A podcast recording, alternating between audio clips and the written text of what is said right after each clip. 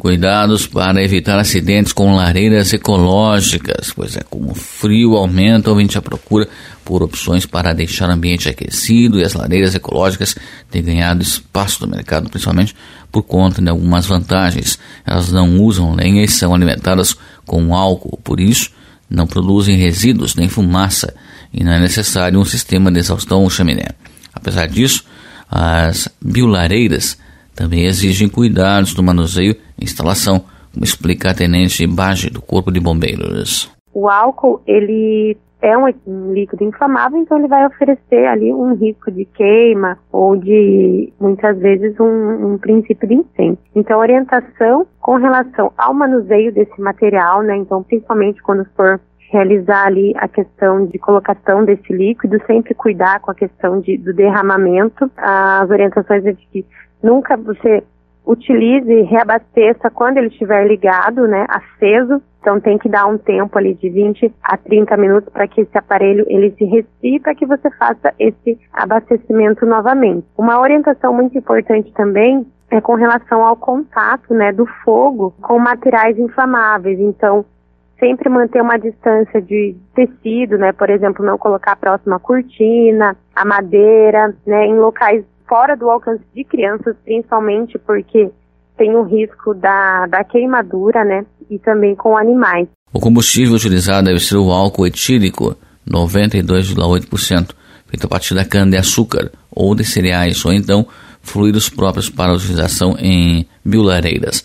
O álcool em gel não deve ser utilizado porque deixa resíduos após a queima e o etanol veicular tem uma porcentagem mínima de gasolina que libera toxinas ao ser queimado. Em média, um litro de álcool tem uma autonomia de 2 a 4 horas, dependendo do modelo do equipamento. A queima do álcool libera vapor d'água, o que evita o ressecamento do ar, e quantidades mínimas de monóxido de carbono. Mesmo assim, para gerar fogo, são sempre necessários três fatores: calor, combustível e o comburente, que é sempre oxigênio. Por isso, a tenente lembra que é indispensável que o ambiente seja arejado. É um líquido à base de etanol, ele tem muitas vezes oriundo de fontes renováveis, mas ainda assim, por consumir essa queima, consumir o oxigênio do ambiente, pode ocorrer uma intoxicação por monóxido de carbono. Então, dessa forma, a gente orienta para que não fique em um, local totalmente confinado, né? A gente sabe que agora com o frio, as baixas temperaturas, as pessoas procuram fechar todo o ambiente para ficar bem quentinho, mas é importante ter esse cuidado com relação à intoxicação. Então a gente sempre orienta para que tenha uma ventilação no local, né? Uma janela aberta, próxima, né? Um local ali ventilado para ter essa renovação do ar. Ela reforça ainda que o equipamento deve seguir padrões de segurança e que o usuário deve respeitar as orientações do fabricante.